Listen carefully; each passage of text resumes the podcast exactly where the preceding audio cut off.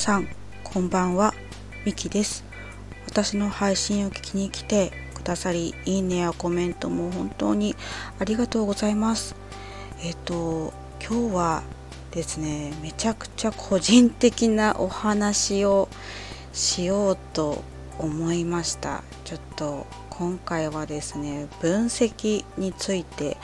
お話ししたいと思います。ちょっと余談なしですがどうぞよろしくお願いいたしますあの、まあ、SNS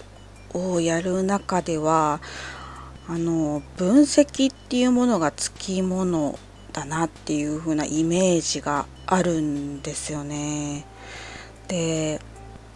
分析って私はどうなんだろうっていう風に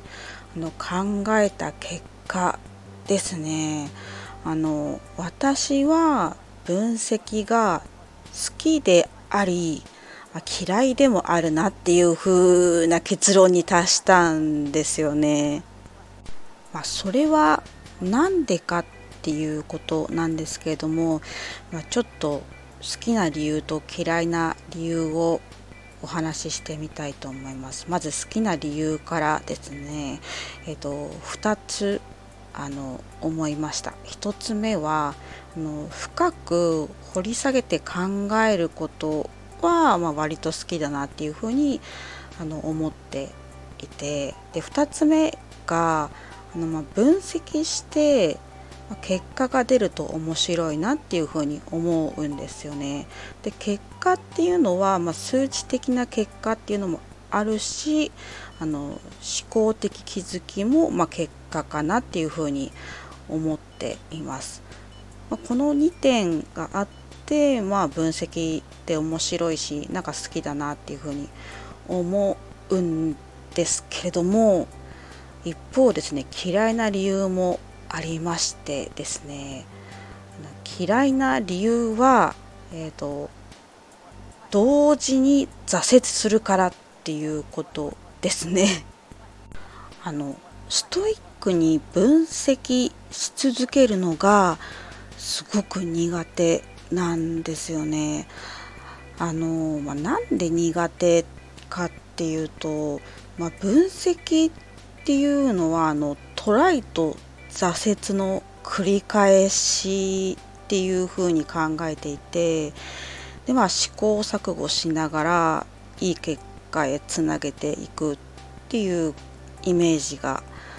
ありますね。で最初はそのトライと挫折とトライと挫折とで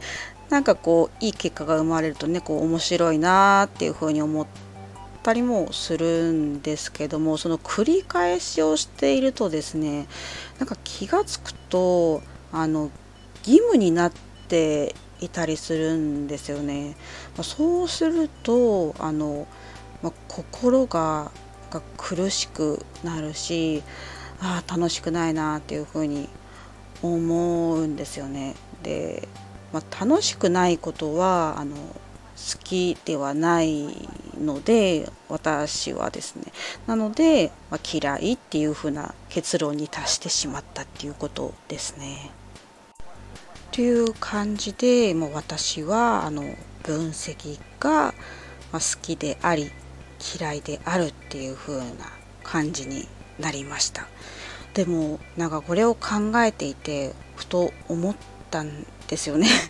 あのまあ物事にはま大抵両面あるなっていう風に考えてそう思ったらあのまあ我に返りつつな感じですね。なのでまあねこう楽しくいろいろこれからもね取り組めたらいいなっていうふうにあの思った今日この頃です。